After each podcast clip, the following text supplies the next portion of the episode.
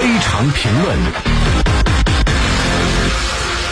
好，走进今天的非常评论。其实我们前两天已经关注到，美国总统拜登的前脚刚刚离开中东，那俄罗斯总统普京在周二的时候又抵达了伊朗进行访问。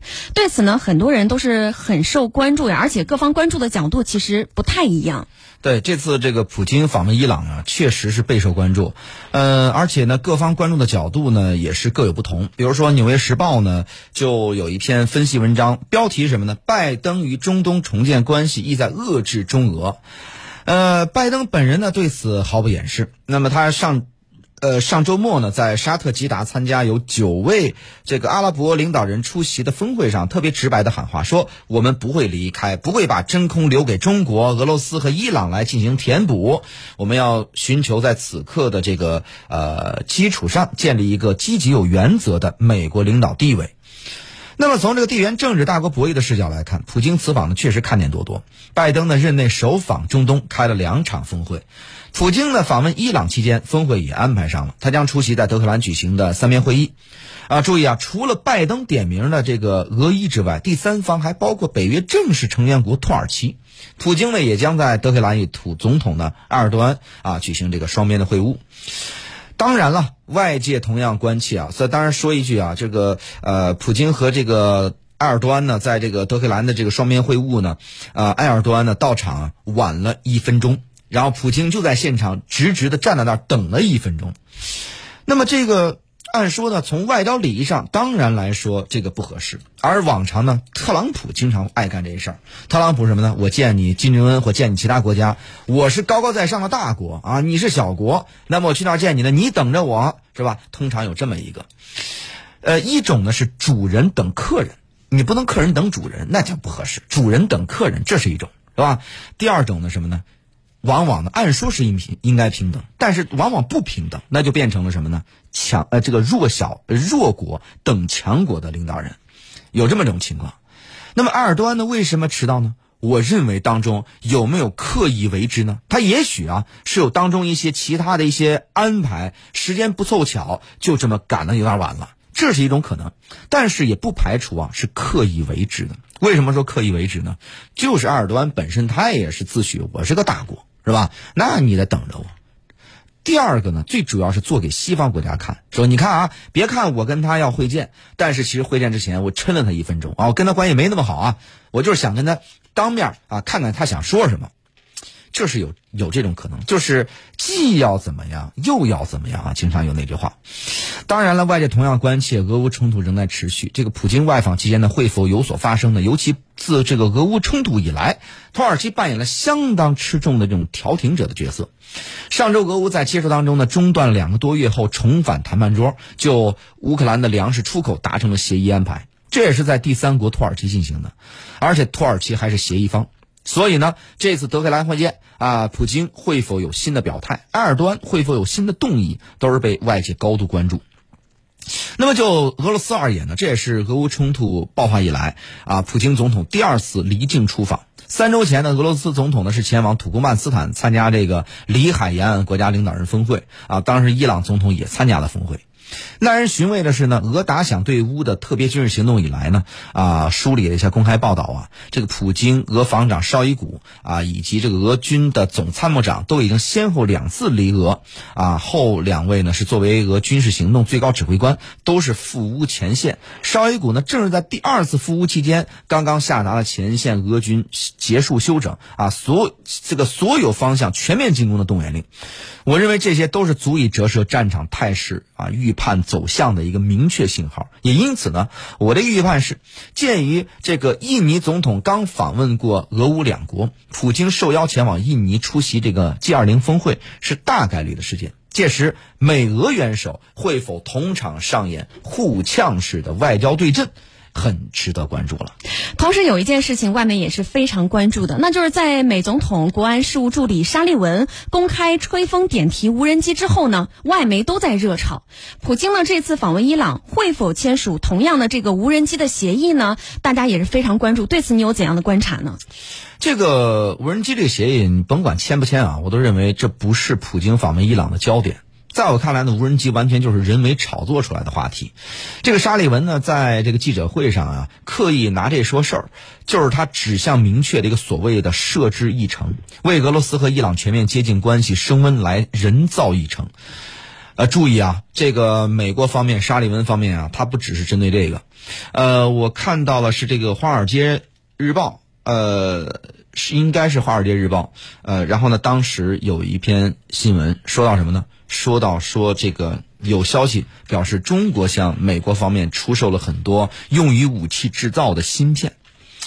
这个东西啊，之前美国从这个拜登啊到他的这个国务卿布林肯都言之凿凿的说啊，我们知道中国没有向这个俄罗斯出售武器，但是呢，现在确实又让《华尔街时报》呢是公布了这个消息。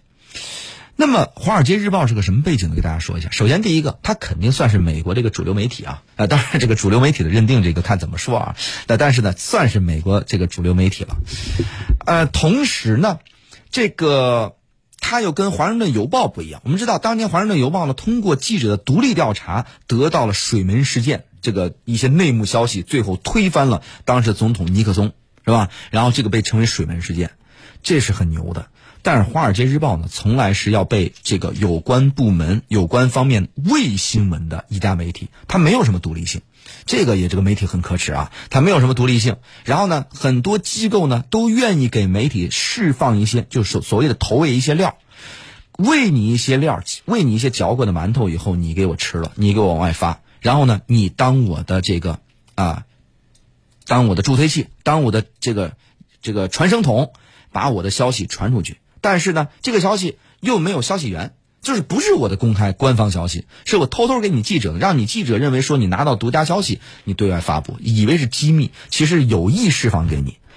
为什么呢？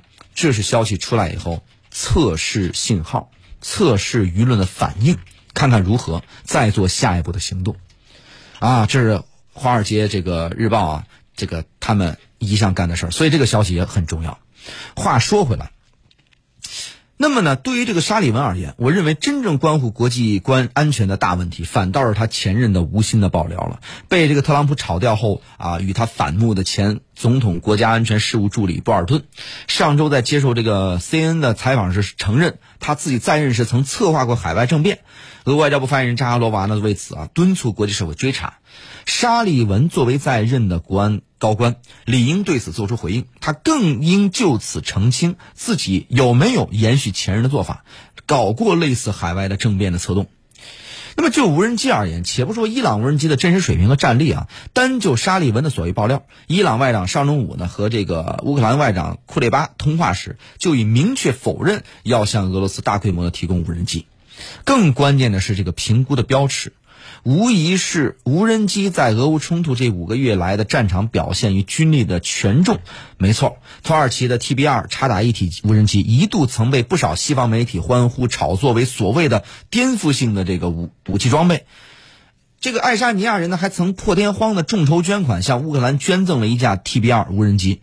但是乌克兰靠它逆转战场的这个态势了吗？俄罗斯国防部呢宣称说，绍伊古已经向俄军下令重点打击乌方中远程导弹和火炮。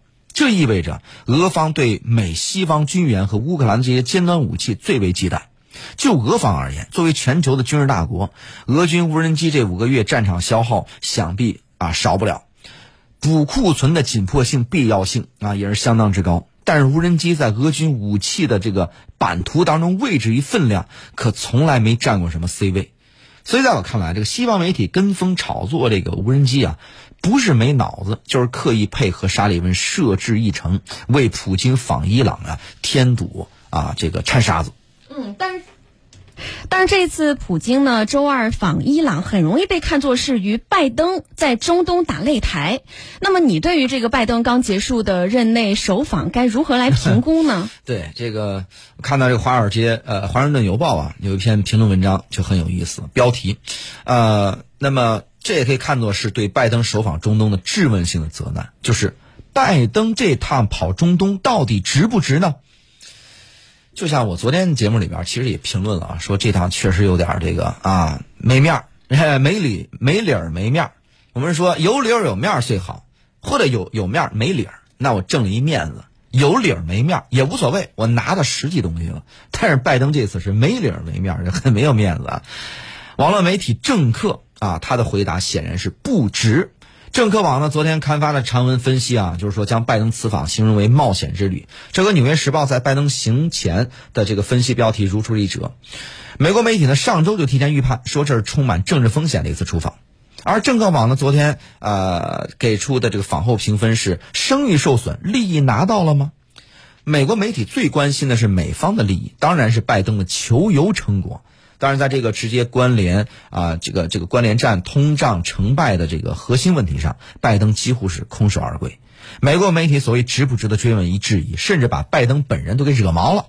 他昨天呢，在结束访问重返这个白宫时呢，面对记者抛来的是否后悔与沙特的王储啊这个碰面的这个提问，按耐不住啊性子，直接开怼说：“为什么你们老这个不能问一些这个大事要事呢？”